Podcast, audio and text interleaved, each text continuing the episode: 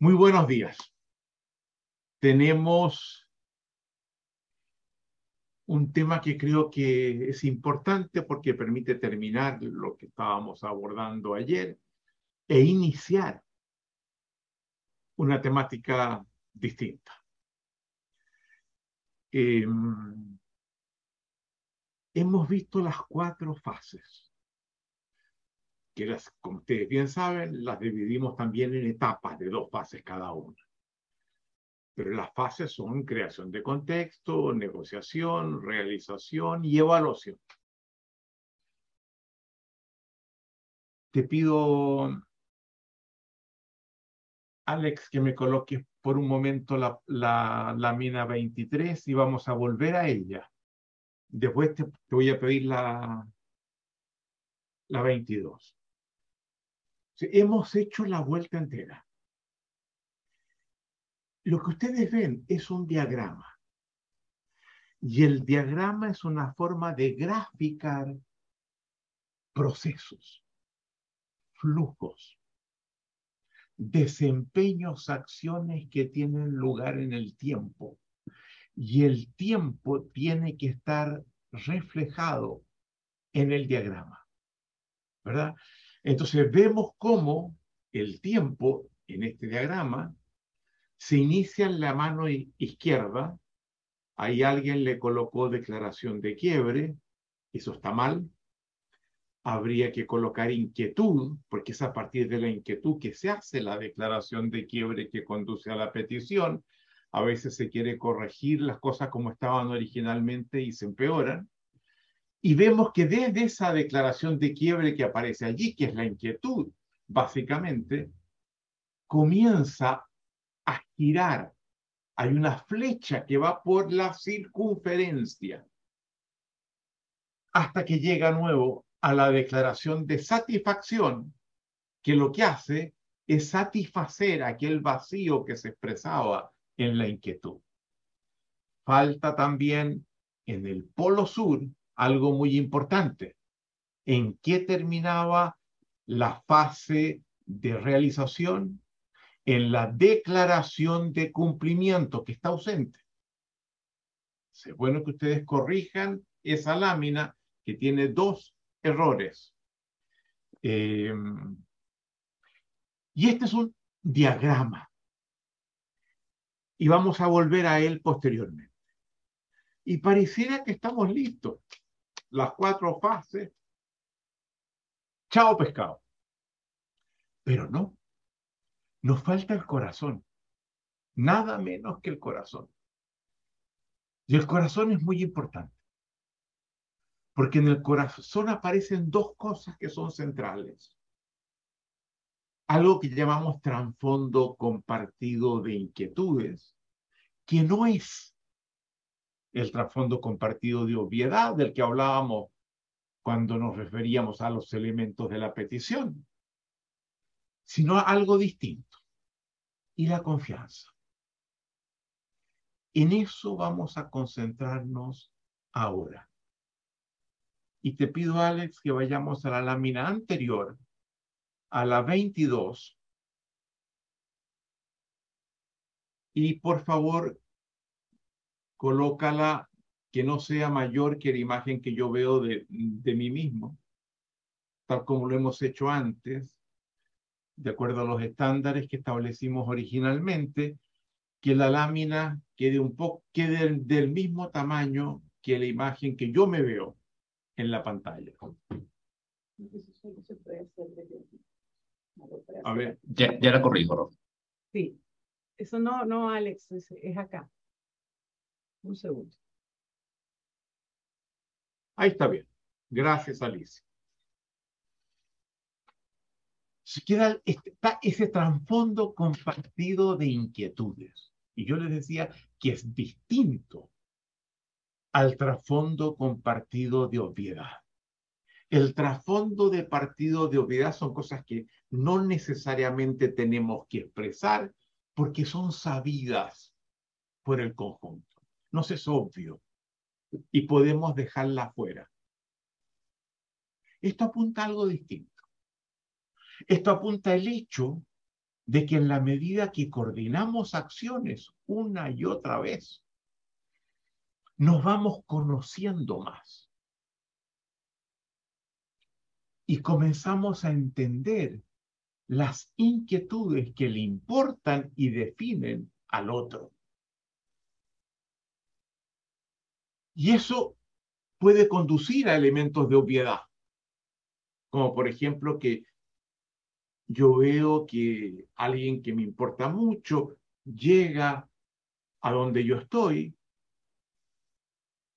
y le miro la cara y sé que algo que yo intuyo lo que es, le pasó. Y no tiene que pedirme. Yo sé dónde puede haber estado porque sé dónde había ido y lo que puede pasar allá. Y me hago cargo sin necesariamente esperar una petición. Tenemos un trasfondo donde conocemos las inquietudes que nos mueven, las inquietudes son aquellos que nos conducen a la acción, un término muy importante y por eso les insisto, por favor, no lo saquen de donde corresponda que vaya. Aquí tenía que haber estado en el inicio de la fase de creación de contexto. Si tenemos ese vínculo casi transparente, donde nos miramos, nos damos cuenta y nos comportamos de forma de hacernos cargo de las inquietudes del otro. De la misma forma que el otro hace lo mismo con nosotros. Y eso es muy importante. En un sistema social, en una familia, en una pareja, en una comunidad, donde yo anticipo al otro, donde yo veo en profundidad dónde puede estar el otro. Y es una ventaja muy grande. En Estados Unidos se desarrolló hace algunas décadas en el campo de la economía una disciplina que se llamaba The Theory of the Firm, la firma, la empresa, la firma como empresa. Y donde una de las cosas que se plantearon cuando comenzaron a pensar sobre ¿Por qué existen las empresas? Cuando todas las cosas que las empresas se hacen se pueden también conseguir en el mercado. ¿Para qué crear esos espacios como clausurados eh, de una misma gente que hace lo mismo? Y una de las ventajas que se descubrió que era muy importante para tener empresas es que estas empresas crean un trasfondo compartido de inquietudes crean habitualidades, crean formas de proceder que todos comparten y saben qué los mueve, tanto como empresa como como individuos. Y eso implica lo que se llama hoy día capital social, que además tiene mucho que ver con la confianza. Hay una confianza mutua, nos conocemos, sabemos, nos apoyamos, nos anticipamos, es muy importante, estos dos términos apuntan a esto que se llama el capital social de las empresas. Acumulación de confianza y crear este trasfondo compartido de inquietudes, distinto del trasfondo compartido de obviedad. ¿Se dan cuenta ustedes? Entonces, esto es algo muy importante es un producto de la coordinación reiterada de acciones, del ciclo de la promesa que se repite una y otra vez. Ese es un aspecto de lo que está en el corazón y muy valioso. Porque en los sistemas sociales eso es un capital. Y por eso es que se le llama en economía capital social.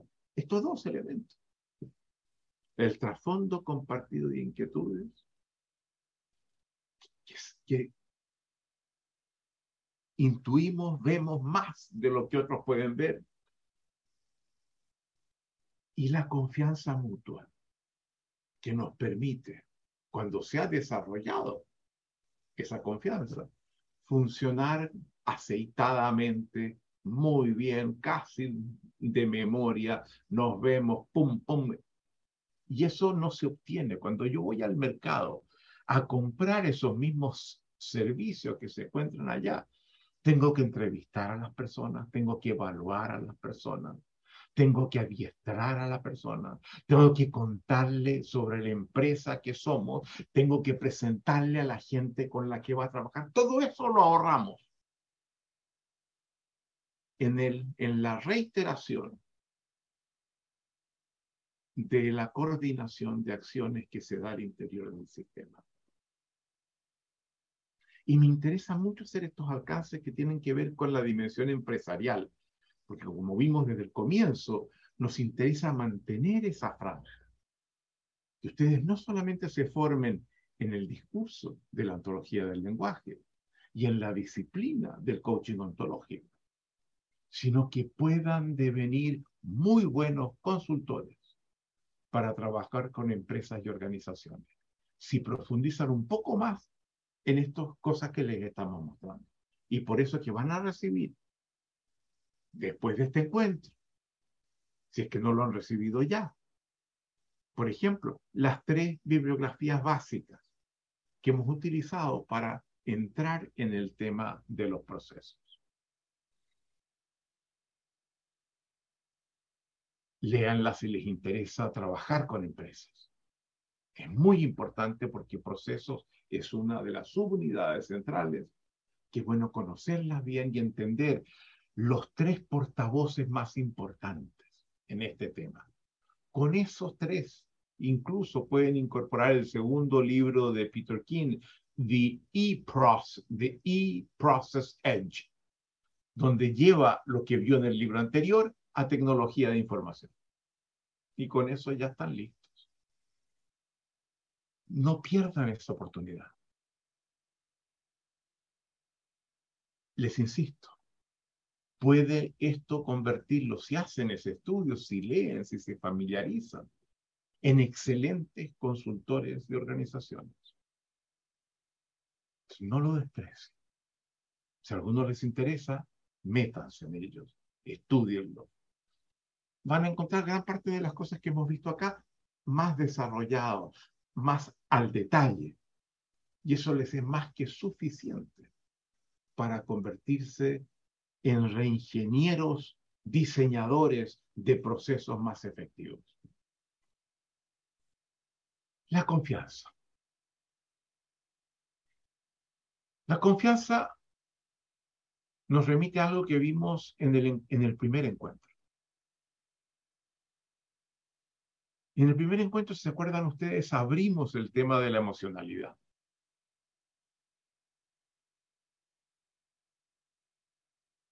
trabajamos la casa de la infancia. Hicimos una caracterización de la emocionalidad. Cómo incide en la acción y en los resultados. Cómo está presente también en el observador. Todo observador observa el mundo y lo que tiene alrededor a partir de una cierta emocionalidad que le da forma a ese mundo. ¿Se acuerdan ustedes cuando vimos el miedo? que vino justamente después, veíamos que el mundo adquiría la forma de un túnel con dos puntos que se iluminaban, el punto donde estaba la amenaza y el punto de la huida, donde me libero de la amenaza. Y todo lo demás se oscurecía. Las emociones negativas, las emociones que un gran filósofo Spinoza llamaba las emociones tristes. Vamos a hablar de eso después. Opacan, oscurecen el mundo, oscurecen el futuro, oscurecen el presente, oscurecen el pasado. Todo sobre todo eso vamos a trabajar hoy día. Entonces, la emocionalidad es algo muy importante y decíamos que para nosotros, en nuestra propuesta, sostenemos que hay dos emocionalidades fundamentales. El amor, y vamos a trabajar un poquito por qué el, el amor es tan importante, o la amistad, que es una forma de amor también. y el miedo. Pero las emocionalidades, y vamos a reiterarlo después, después que terminemos con esto, son bipolares. Están en un eje donde hay una positiva y otra negativa. Lo vamos a ver, vamos a profundizar en eso. Y cuando trabajábamos con el amor y el miedo, decía el amor, no vamos a profundizar mucho en eso porque es obvio lo importante que nos es. Lo importante que nos es querer a otros y ser queridos por ellos. Entonces, profundizar mucho en el amor, como es que es una suerte de banalidad. Decimos cosas que sabemos. Pero no siempre reconocemos la importancia del miedo, porque el miedo se esconde. El miedo no siempre se muestra como tal. Y está presente en otras emocionalidades. En la rabia, por ejemplo. ¿Por qué te bajo ese arrebato de rabia? Porque tuve temor.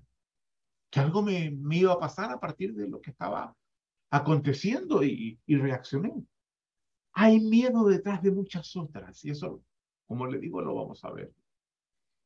Pero la emocionalidad que, que es la opuesta al miedo.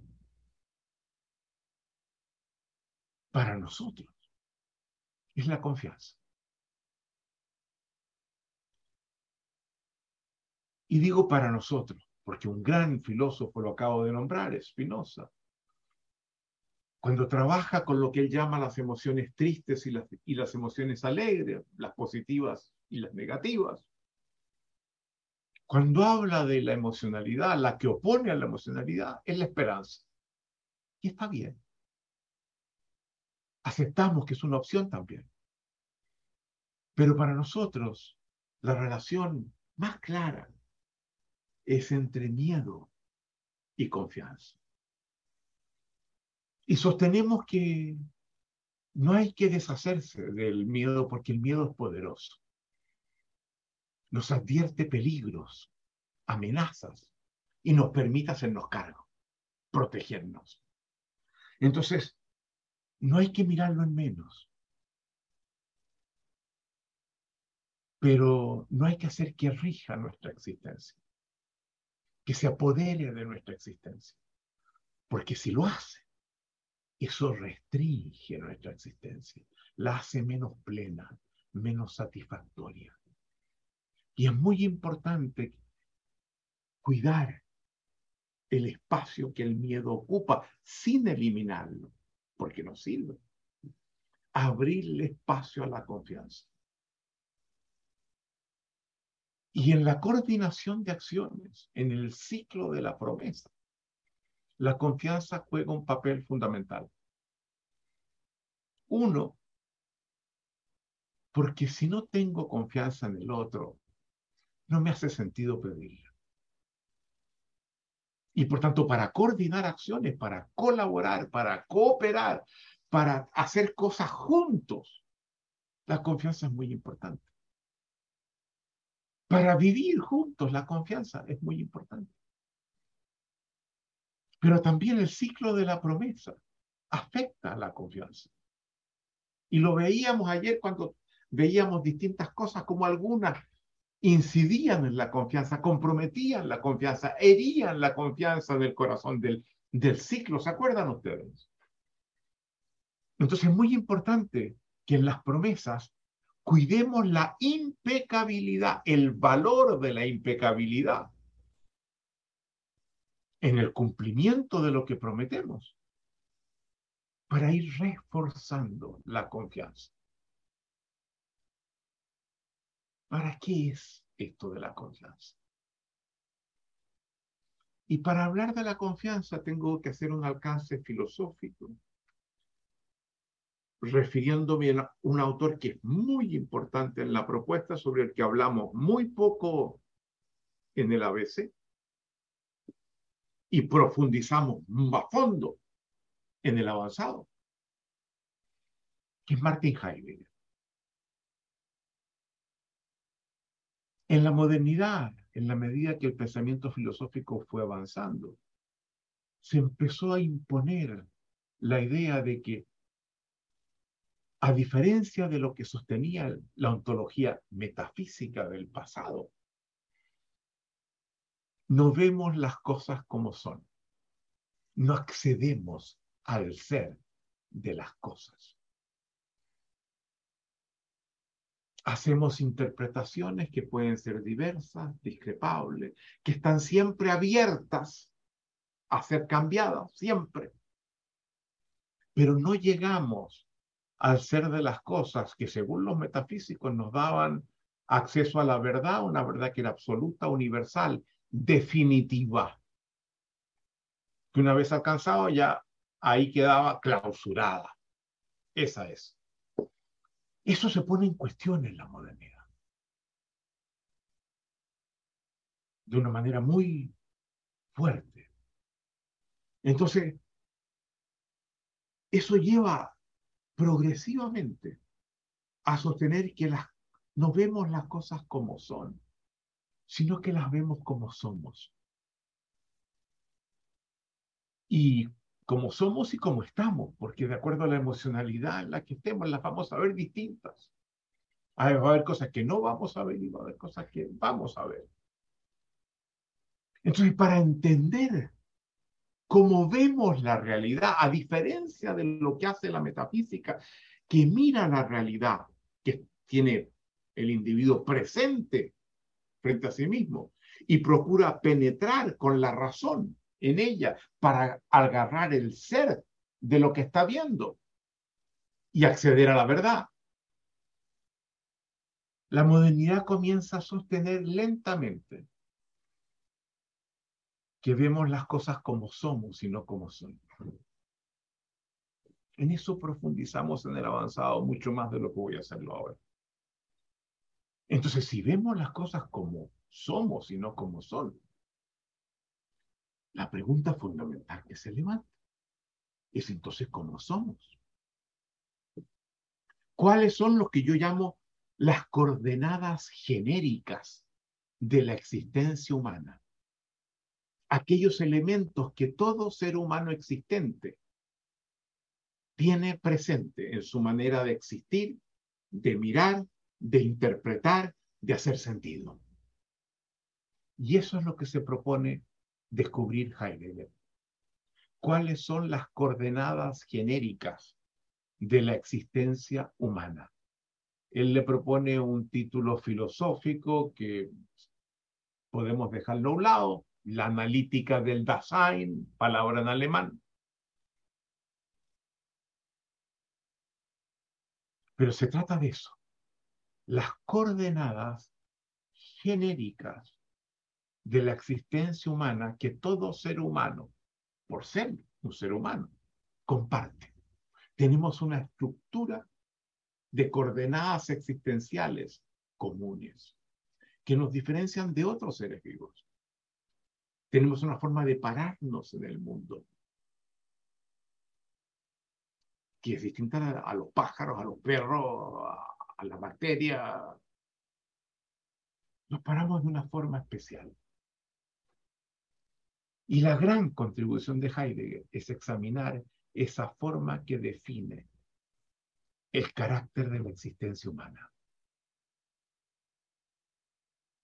Y uno de los elementos que Heidegger toma y que no es exclusivo de él, había sido planteado muchas veces por otros, pero tangencialmente, por ejemplo, San Gregorio de Niza, siglo IV, en la actual Turquía, en Capadocia, había sostenido que el ser humano es un ser que en su existencia percibe un vacío en el ser que tiene. Hay un vacío. Heidegger va un poco más lejos y dice, el ser humano es un ser, y lo cito, en jerigonza filosófica, es un ser que en su ser le va el ser. ¿Qué significa esto? Le va el ser. que lo puede perder, que se le puede ir, que él tiene que hacerse cargo de que ese ser siga viviendo, que está consciente en su existencia, de que es profundamente precario, vulnerable, finito, que es un ser mortal que tarde o temprano va a morir. que es un ser profundamente vulnerable. Vulnerable no solo por las, porque si le falta aire o le falta comida o le falta, fallece, sino que tiene una sensibilidad muy especial, una emocionalidad muy especial, incluso por pequeñas cosas. Porque alguien me mira feo, porque alguien que me importa mucho me pone una mala cara o, o no me da el tipo de mirada que yo espero. Somos profundamente vulnerables. Sabemos de las múltiples carencias que tenemos. Yo no sé si los perros saben yo creo que intuitivamente está presente el darse cuenta y se hacen cargo, ¿verdad? Pero no sé si tienen la conciencia, el tipo de conciencia que los seres humanos tenemos de nuestras carencias, de nuestras vulnerabilidades.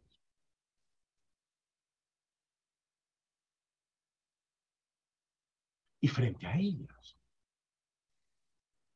surgen dos emociones que para Heidegger son centrales constitutivas de la existencia humana. El miedo y la angustia. El miedo que está más focalizado, y eso lo vamos a ver después. La angustia que es más etérea, que acompaña la existencia, que nunca estamos totalmente tranquilos. Es un miedo difuso.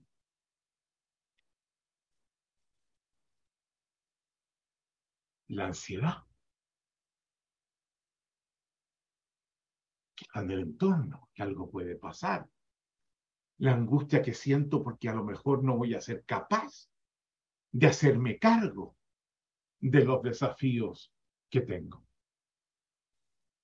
Entonces, eso nos hace seres vulnerables, que oscilamos entre el miedo, o si quieren ustedes, la angustia, que es una modalidad del miedo, y la confianza, que nos permite prescindir del miedo, asumir riesgos, enfrentar las cosas, tomar acciones, coordinar acciones con otros en las cuales vamos a depender de otros, que claro, nos pueden pasar cosas y podría darnos miedo, pero construimos confianza. es la confianza. Es una respuesta emocional a nuestra vulnerabilidad que la tenemos todos los seres humanos. Es muy importante ver esto. Porque cuando hablábamos de la escucha en el primer encuentro, defendíamos el respeto. ¿Se acuerdan ustedes? La escucha tenía dos elementos, dos aperturas la apertura a la comprensión de un otro diferente y lo que llamábamos la apertura a la transformación. Que lo que el otro diga me cambie, me transforme. Y en la primera, la apertura a un otro diferente. Decíamos que para abrirnos a la diferencia, teníamos que instituir el respeto y que el respeto no fluye solo. Porque si yo presumo que lo que yo pienso es la verdad metafísica, absoluta, universal, objetiva, definitiva, y el otro es diferente y piensa otras cosas, no tengo cómo respetarlo. ¿Se dan cuenta ustedes? Max Born, uno de los grandes teóricos en el nacimiento de la física cuántica.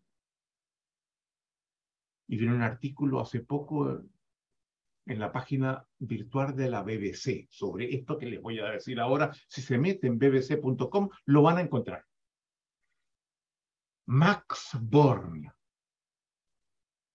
sostiene que no hay nada que le haya hecho más daño a la humanidad, más perjuicios a la humanidad que el presumir que lo que yo pienso es verdadero. En definitiva, que habernos colgado durante tanto tiempo de la ontología metafísica. Y este es un programa que procura sacarlos a ustedes de esa ontología. Saber que esa verdad metafísica, absoluta, universal, objetiva, definitiva, no nos es alcanzable. Que solo podemos, disponemos de interpretaciones provisorias que cambian con el tiempo, cómo cambian los valores, las sensibilidades, la noción de justicia, el concepto de la democracia. También cambian nuestras interpretaciones. Es dinámica. Y en el avanzado vamos a, a profundizar en un filósofo muy importante que trabaja esto. Jacques Derrida. En este programa vamos básicamente con competencia.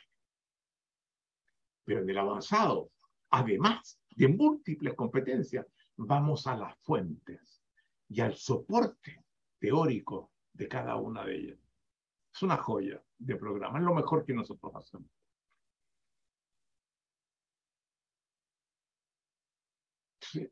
La confianza es una emocionalidad requerida por aquella profunda vulnerabilidad que todos tenemos, que nos conduce por el camino del miedo, miedo que restringe nuestra capacidad de existir nos hace llevar vidas más pobres. Y para expandir el sentido de la vida, para tener una vida más plena, requerimos sin soltar el miedo, generar confianza.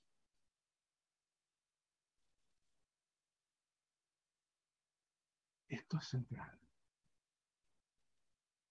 Ustedes van a ver eh, mañana en la mañana cuando yo les hable de lo que llamo los seis ejes ético-emocionales de este discurso, de esta propuesta, la confianza va a volver a aparecer. Porque marca la estructura de nuestra ética.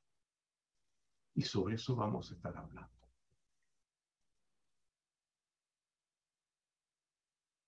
Entonces, cuando yo tengo que pedirle algo a otro, me arriesgo, pues. No soy yo el que respondo por aquello que le estoy pidiendo al otro, depende del otro ahora. Yo estoy dependiendo de otro. Y me sé vulnerable y sé lo que eso podría afectarme y cómo lo que me afecta a mí podría incluso afectar a otros, porque yo soy un eslabón en un proceso que sirvo a otros también.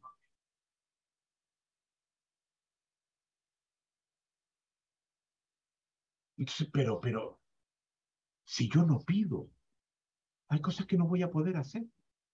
Hay competencias que yo no tengo. Hay tiempos que no me dan para hacerlo todo.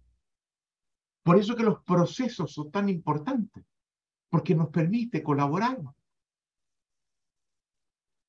Nos permite participar juntos en generar cosas que solo no podríamos. Y una de las grandes cosas que el ser humano hace es usar su capacidad de sociabilidad para innovar, para generar nuevas concepciones, nuevas tecnologías, nuevos productos, nuevos bienes, nuevas formas de vida, mejores, pero a veces peores. Si la confianza es un elemento central. Insisto, además ligada en el pensamiento económico lo que se llama el capital social. ¿Cuál es el capital social de la empresa? Es no, no, no cuánto dinero tienen e inversiones tienen y activos tienen en la empresa, sino cuál es la cultura de confianza que han logrado crear entre ustedes que le permite funcionar como ningún otro. Y apoyarse, sostenerse en lo que otros hacen. El corazón del ciclo fundamental. Sin embargo, si bien la confianza surge del dominio primario de la vulnerabilidad humana,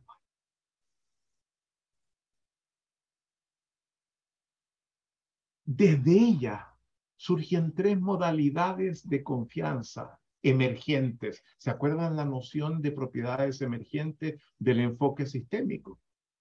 Que ustedes tuvieron que escuchar para entrar eh, en este encuentro. de ese dominio primario, que es donde siempre reside toda confianza o falta de confianza que tiene que ver con el dominio de la vulnerabilidad, surgen tres dominios que se dan confianzas algo distintas, que se abordan de distinta manera, que tienen caracteres distintos y que es bueno distinguir. Y estos son los dominios de la sinceridad, de la competencia y de la responsabilidad. Y es bueno saber distinguirlas. Porque si siento que no hay confianza en alguno de ellos, en cada uno de ellos lo que tengo que hacer es distinto. Las acciones que tengo que ejecutar para recuperar la confianza es diferente. Y expliquemos cada uno de ellos. La sinceridad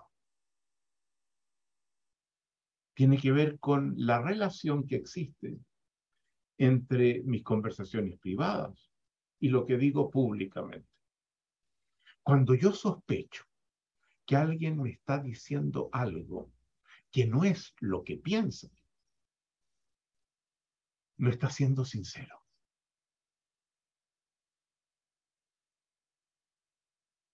Y me produce, no me produce confianza. Alguien que me dice, sí, yo voy a hacer lo que tú me pides, acepto tu promesa. Y yo me doy cuenta que, la respuesta que me está dando no, no me convence. No me da confianza. Y no me voy a colgar, no voy a depender de él si, si tengo esta desconfianza. Por la sinceridad. Porque intuyo que lo que me dijo no corresponde con lo que pensaba, y por lo general la gente hace más lo que piensa que lo que dice. Entonces, ¿cómo, cómo me hago cargo de la falta de sinceridad? Preguntándome, ¿por qué no se atreve a decirme lo que piensa? A lo mejor es porque yo lo inhibo. A lo mejor porque piensa que yo voy a tomar una acción contra él. A lo mejor yo soy el responsable de que no se atreva. No se trata de ir a decirle eres un mentiroso, porque a lo mejor no me está diciendo lo que piensa por algo que tiene que ver conmigo. Y eso no lo puedo descartar. Y la pregunta es, ¿qué puedo hacer? Para que no tenga miedo para decirme lo que piensa. Porque no me lo dice por miedo, que es la emoción opuesta a la confianza. ¿Se dan cuenta ustedes? No se trata de agredirlo. Se trata de hacerme cargo del otro para que no se vea amenazado por mí si me dice lo que piensa y me lo pueda decir con confianza. ¿Se dan cuenta? Segundo dominio el dominio que llamamos de la competencia. No tiene nada que ver con la sinceridad. Voy, le hago una petición a alguien, me dice, sí, yo, yo lo hago. Y yo creo que piensa que lo, que lo va a hacer. Pero yo tengo el juicio de que no es competente para hacerlo. No hay un problema de que piense una cosa distinta y diga otra. Es un problema de sus capacidades para ejecutar aquello que lo que prometió requiere. No es competente. Pasa mucho con los niños. Sí, papá, yo voy a hacer eso, yo voy a llegar a tal hora. Y yo intuyo que no tiene la disciplina, no tiene las competencias básicas para asegurar que eso sea así. Sí, papá, yo voy a ir a estudiar y podrá hacerlo solo, no requerirá ayuda, que yo le muestre cómo puede estudiar eso. Se da cuenta que el tratamiento es completamente distinto del que aplico en la sinceridad. Entonces, no tener confianza porque alguien creo que es poco sincero es muy distinto no tener confianza por alguien que siento que es poco competente. Y requiere de tratamientos distintos. Requiere saber diferenciar. La responsabilidad. Está muy linda. Yo les decía en el ciclo de la promesa, en el ciclo de la coordinación de acciones, se despliegan dos tipos de competencias. Las competencias técnicas, que tienen que ver con ejecutar aquello que conduce a lo que se promete, y las competencias conversacionales, que son muy distintas, que permiten conducir el ciclo a que éste tenga éxito y se complete bien en forma eficaz. Las técnicas tienen que ver con el dominio anterior, el de las competencias. Pero cuando no sé y fallo en las competencias conversacionales que requiere el ciclo y termino por no cumplir o por hacer las cosas mal, digo, el problema es en el dominio de la responsabilidad. Y lo que tengo que hacer es juntarme con esa persona y trabajar juntos el ciclo. Que lo aprenda y que se comprometa en ejecutarlo tal cual lo vimos ayer. Sabiendo revocar, sabiendo reclamar y no quejarse, sabiendo crear contexto, sabiendo negociar, sabiendo dar seguimiento, declarando cumplimiento, declarando satisfacción, estableciendo condiciones de satisfacción y tiempo en las negociaciones, que no tiene nada que ver con aquello específico que tiene que desplegarse para hacer aquello que está en juego, que yo espero que se me prometa. Son las competencias conversacionales del ciclo mismo, que conforman el dominio de la, de la responsabilidad.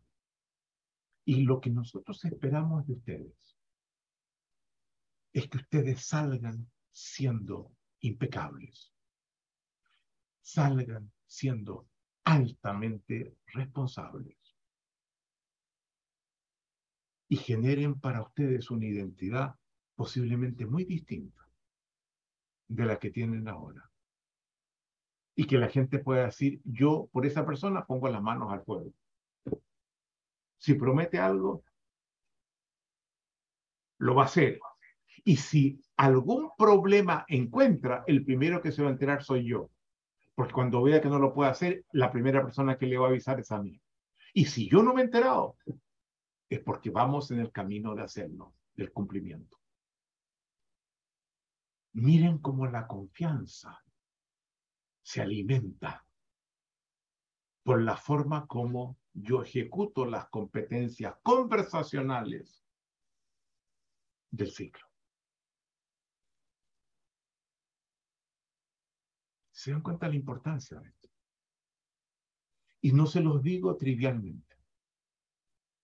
Esperamos que nuestros alumnos salgan de la formación que les entregamos siendo altamente responsables, funcionando con impecabilidad y generando en su entorno un nivel de confianza que no generaban antes.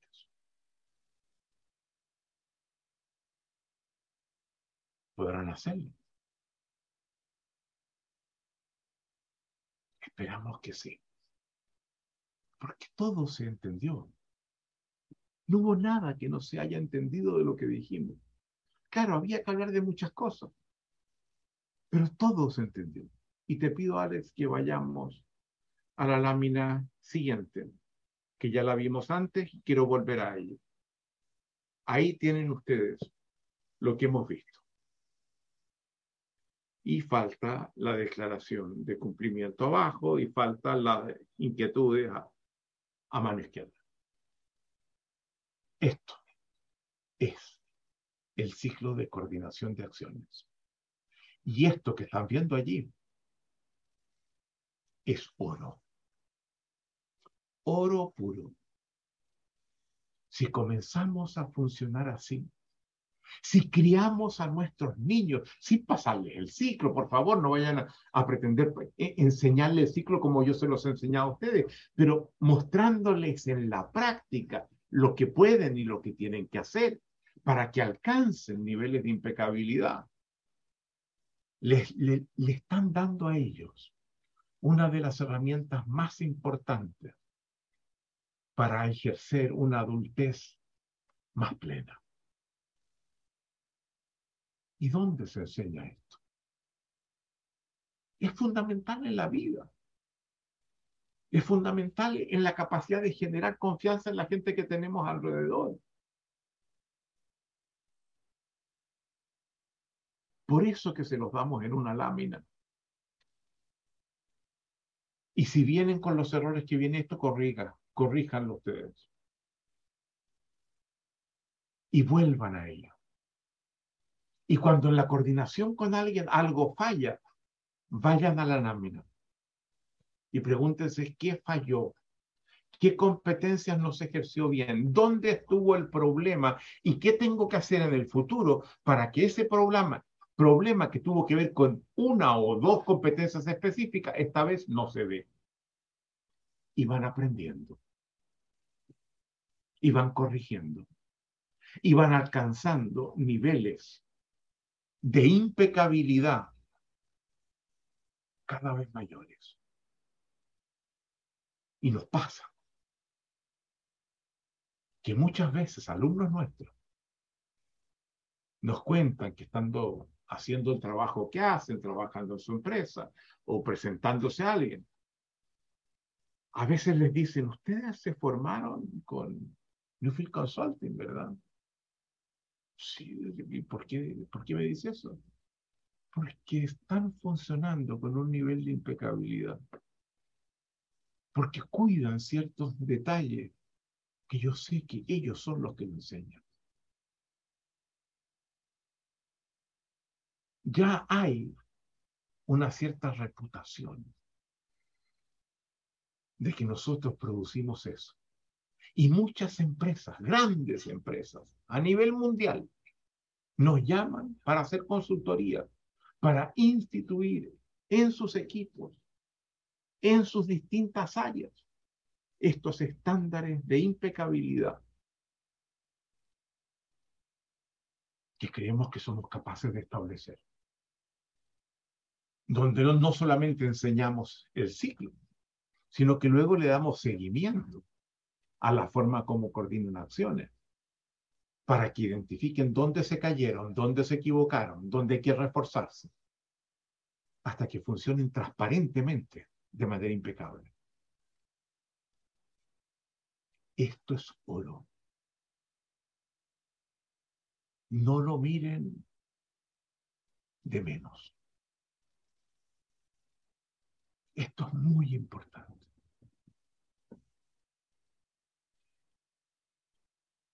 Con esto estamos terminando el ciclo de coordinación de acciones.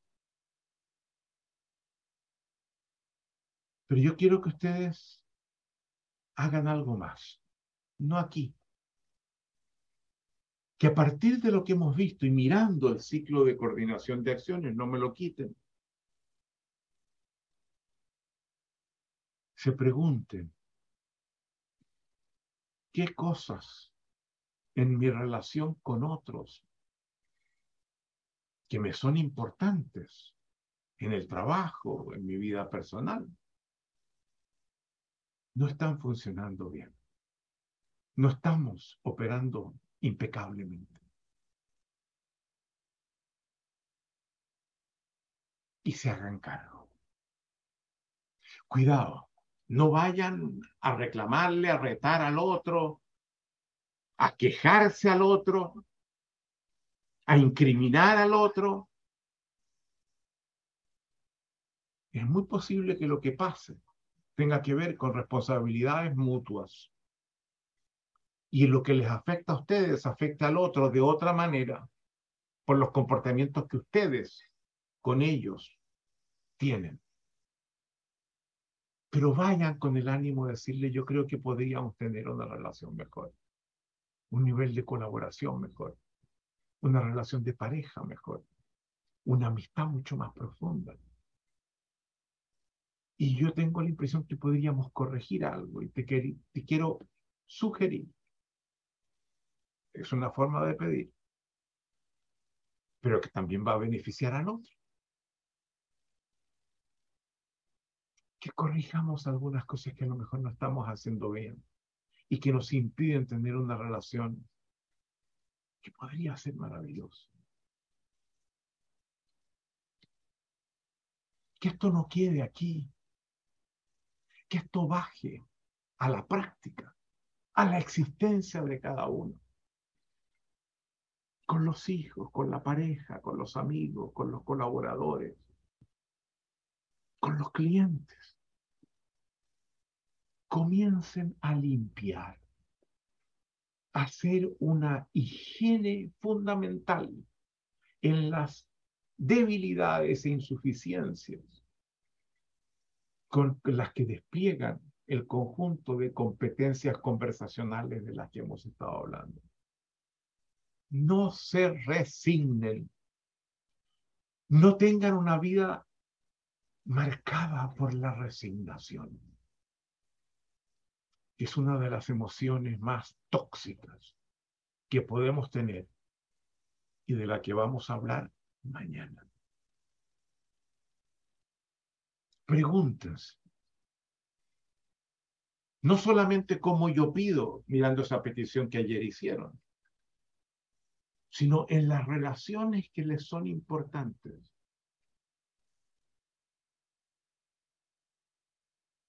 a partir de esto, ¿qué conversaciones puedo tener con el otro para llevar esa relación a otro nivel muy superior?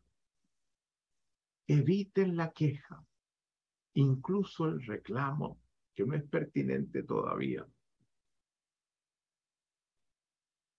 Y traten desde la mejor emocionalidad, invitar al otro hacerse cargo de aquellas cosas que funcionan poco. Que esto no quede solo en la cabeza. Que esto quede en la vida concreta y en las relaciones específicas que cada uno tiene. Habiendo abordado el tema de la confianza, hemos puesto nuevamente el pie en el dominio de la emocionalidad. Una de las cosas que a mí más me gusta de este programa, una de ellas, son muchas las que me gustan, porque es un programa fantástico, pero una de las que más me gusta es el proceso del programa, cómo los temas están hilvanados, cómo unos se conectan con otros, cómo no abordamos temas que para entenderlos bien requieren de competencias que no hemos visto antes. Siempre estamos abordando temas que se basan en las competencias previas. Hay un hilván, hay una conexión en el proceso, proceso, que es el programa que se despliega en el tiempo, en el que participa mucha gente, incluido todos ustedes, los coaches, el, el equipo logístico, los coordinadores, los facilitadores de distinto tipo. Y ustedes van a ver que habiendo terminado el ciclo de la coordinación de acción con la emocionalidad de la confianza, vamos de nuevo a entrar al dominio que ya abrimos en el encuentro pasado y profundizar de una manera fantástica en él, el de la emocionalidad. Y eso lo haremos en un poco de tiempo más.